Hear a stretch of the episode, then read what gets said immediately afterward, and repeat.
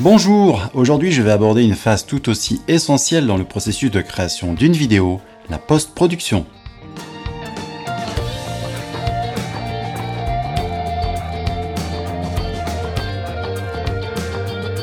Ça y est, votre tournage est terminé. Tout s'est très bien déroulé si vous avez bien suivi mes conseils sur la pré-production et vous devriez être en possession de tous les rushs prêts à affronter la phase du montage avec sérénité. Voyons tout de suite ce qui vous sera présenté aujourd'hui. Le montage, l'équipement nécessaire et les différents moyens de diffusion de votre vidéo. Si vous avez tout noté dans votre script, il suffit donc d'assembler les différents éléments. Logo, vidéo, son, voix off, graphisme et musique. C'est un peu comme pour la cuisine, il faut bien doser pour que cela soit parfait. Bien sûr, même si vous avez soigné votre script, ce travail vous réservera quelques surprises, car il est possible que certaines choses aient changé depuis le tournage, ou que vous ayez tout simplement décidé de modifier certains aspects de votre film. Vous allez tester, changer tel plan, le remettre à nouveau, rajouter deux secondes d'image, les retirer, Essayez avec la musique, changer de musique, etc., etc. Tout ceci est assez rigolo, sauf si vous voulez que ça aille vite. N'oubliez pas que la vidéo est un domaine artistique, donc il n'y a pas de règle générale absolue. Tout est possible, la seule règle est de respecter votre objectif. La vidéo doit viser votre cible et capter son intention. Sachez que le temps passé derrière la station de montage est plus long que le temps de tournage. Alors si vous êtes mal équipé, cela peut vite devenir un enfer. Il vous faut d'abord un ordinateur. Enfin, je pense que l'ordinateur vous l'avez déjà. En revanche, s'il est ancien et poussif, vous devrez peut-être envisager d'en changer. La vidéo nécessite une machine plus puissante que pour la bureautique, avec plus de RAM et aussi plus d'espace disque également.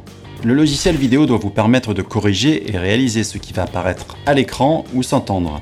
Sachez que dans les milieux professionnels, il est fréquent d'utiliser plusieurs logiciels chacun ayant un rôle spécifique. Un pour le montage proprement dit, un autre pour les effets de titrage et animation graphique, un pour étalonner les couleurs, un autre pour réajuster les photos, et enfin un dernier pour corriger et mixer le son. C'est d'ailleurs ce que je fais. Mais rassurez-vous, dans la grande majorité des cas, vous devriez pouvoir tout faire avec le seul logiciel de montage vidéo. FCPX pour Mac ou Adobe Premiere pour PC par exemple. Le plus simple est de travailler avec une petite paire d'enceintes externes. C'est aussi possible avec un casque, mais cela devient vite fatigant de passer des heures avec un casque sur les oreilles.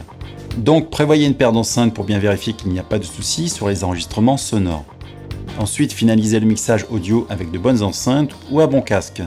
Sur du matériel bas de gamme, vous ne pouvez pas forcément vous rendre compte que vous avez un problème avec certaines fréquences graves ou aiguës, par exemple. Une fois votre fichier final réalisé sur votre station de montage, il faut le mettre en ligne ou le transmettre directement à vos clients. D'abord, je précise que je ne reviens pas sur le support DVD, car il est de moins en moins utilisé. De plus, la création d'un DVD nécessite souvent de passer par un autre logiciel bien spécifique. Vous allez donc commencer par encoder votre film pour que le fichier ne soit pas trop lourd. Le format actuel et le plus fréquent, c'est le MPEG-4 H264. Trouvez cette procédure d'encodage sur votre logiciel de montage vous obtiendrez un fichier lisible sur la plupart des ordinateurs. Plus vous compresserez, plus vous aurez un fichier léger, mais au détriment de la qualité. Sachez qu'il est possible de compresser une vidéo de 5 minutes afin de l'envoyer par email. Les vidéos peuvent ensuite être transmises à vos destinataires avec des supports classiques, clé USB, disque dur, DVD, via des espaces de téléchargement comme WeTransfer, Dropbox ou Google Drive, elles peuvent aussi être hébergées sur votre site web, YouTube, Vimeo ou Dailymotion. En résumé, vous avez pu vous rendre compte que la post-production demande du temps, de la patience, de la manipulation de logiciels, et donc que cette étape n'est pas toujours aussi simple. Mais ne vous découragez pas, vous ne réalisez pas le futur film numéro 1 au box-office, donc pas de pression. Un dernier conseil, si vous voulez éviter vos premières galères et des nuits blanches en perspective, Commencez par quelques heures de formation avant vos premières réalisations. J'ai déjà passé pas mal de nuits blanches, alors les bonnes astuces, je les connais. Restez connectés, la semaine prochaine je vais vous parler d'un produit qui est omniprésent dans le milieu audiovisuel et auquel vous n'avez peut-être pas encore pensé, le prompteur. Merci pour votre attention, n'hésitez pas à me laisser vos questions ou commentaires, un petit clic si vous aimez, et abonnez-vous. A très bientôt.